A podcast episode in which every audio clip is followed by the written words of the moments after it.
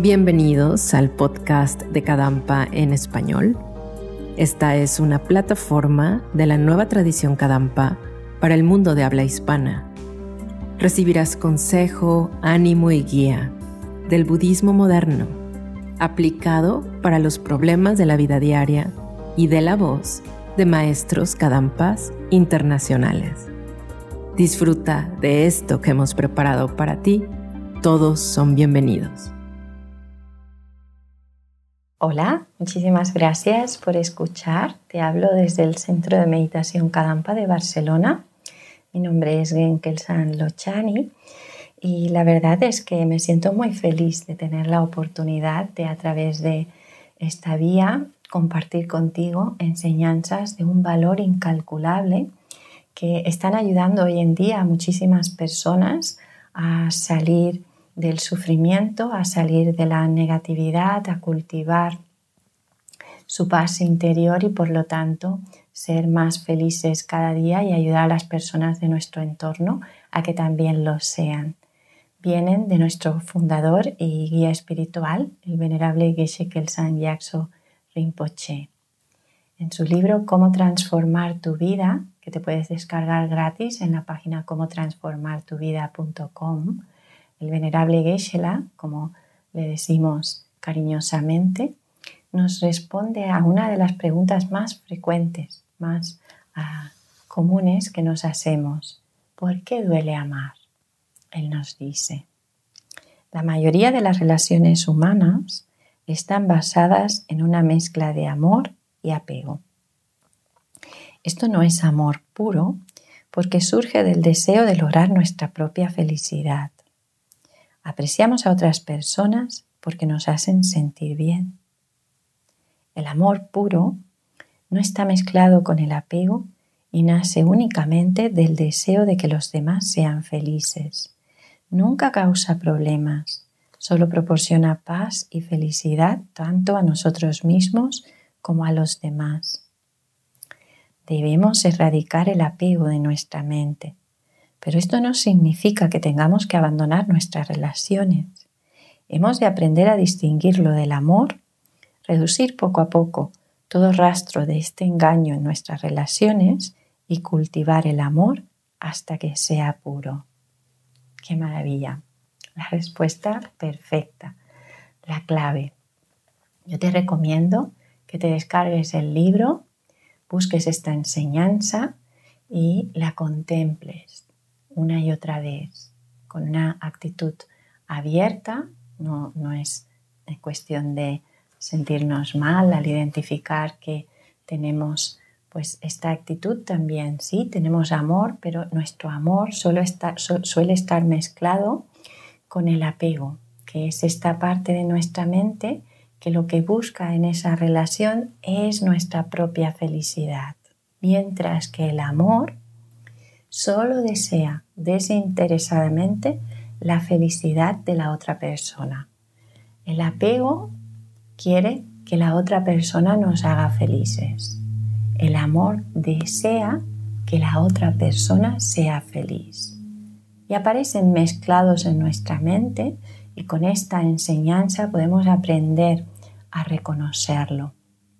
Intentar reducir gradualmente esta actitud egoísta en nuestras relaciones porque es de ahí de donde viene todo nuestro dolor.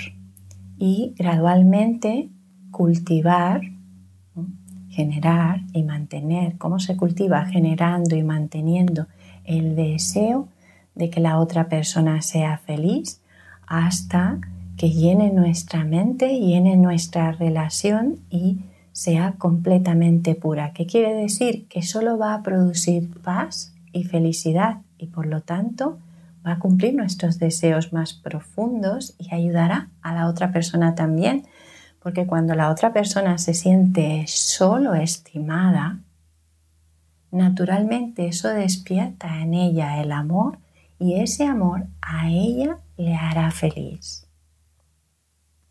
Si nos fijamos, esta actitud egoísta que condiciona nuestro amor a cómo nos hace sentir la otra persona está limitando nuestro amor. Shantideva dice que toda la felicidad de este mundo surge del deseo de que los demás sean felices. Y esta actitud del apego está limitando nuestro amor, está limitando nuestra felicidad, por lo tanto, ¿a qué? A cómo la otra persona nos hace sentir. Entonces, muchas veces cuando conocemos a alguien, esta persona despierta en nosotros una sensación agradable y nuestro apego cree que esa sensación viene de la persona y entonces la considera una fuente de felicidad. La otra persona lo único que ha hecho es despertar en nosotros una sensación agradable, pero la sensación está en nuestra mente y viene de nuestra mente y es una sensación que depende del karma. Cuando esa sensación madura y se agota el karma que la ha generado, dejamos de tener esa sensación agradable y por lo general a veces la persona actúa como una condición para que tengamos también sensaciones desagradables, porque todo no es, ah, digamos, felicidad o sensaciones agradables en nuestras relaciones. A veces la persona actúa como una condición para que tengamos sensaciones agradables y a veces para que tengamos sensaciones desagradables. Por lo tanto, no es la causa principal, porque una causa principal de sensaciones agradables solo te tendría que hacer sentir bien. Nunca te podría hacer sentir mal. Y además, otra manera para desengañarnos de esta actitud del apego que exagera y pone la felicidad nuestra fuera en manos de la otra persona, es el hecho de que mientras más estamos con ella, peor nos sentimos. Al principio, un tiempo, bien, pero ¿qué pasa cuando seguimos juntos? Llega un momento en el que necesitamos un poquito de soledad, un poquito de espacio, cambiar, hacer otra actividad. ¿Por qué? Es porque no es una verdadera causa de felicidad. Entonces, no exageremos. Nuestro apego exagera y le da la función a nuestra persona de hacernos felices, que es misión imposible, porque nuestra felicidad es nuestra responsabilidad. Nuestra felicidad, como también nos explica el venerable Geshe-la, en cómo transformar tu vida, la felicidad y el sufrimiento son estados mentales. Y por lo tanto, sus causas principales no existen fuera de la mente misma. La verdadera causa de la felicidad es la paz interior que surge de la sabiduría. Por ejemplo, la actitud de desear que la otra persona sea feliz independientemente de cómo nos haga sentir, es una actitud que viene de la sabiduría, nos da paz y nos hace realmente felices. Y es una actitud que podemos generar además hacia todos los seres y que no requiere presencia. Tú puedes estar sola, solo en algún lugar, pensar en los innumerables seres, desear que sean felices, llenar tu mente de amor y llenas tu mente de paz y de felicidad. Sin depender de las condiciones externas, tú puedes acceder a esta fuente interna de felicidad y mantener esta fuente interna de felicidad funcionando todo el tiempo. Una manera de hacerlo siguiendo esta instrucción oral que te quiero compartir para finalizar, que nos da el venerable Geshe-la, eh, también aquí en cómo transformar tu vida, en la introducción, es una instrucción muy poderosa, muy potente.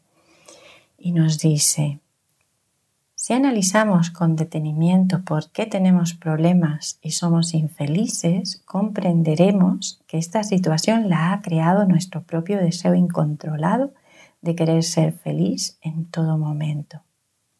Si refrenamos este deseo y en cambio deseamos que los demás sean felices en todo momento, no tendremos ningún problema ni seremos infelices.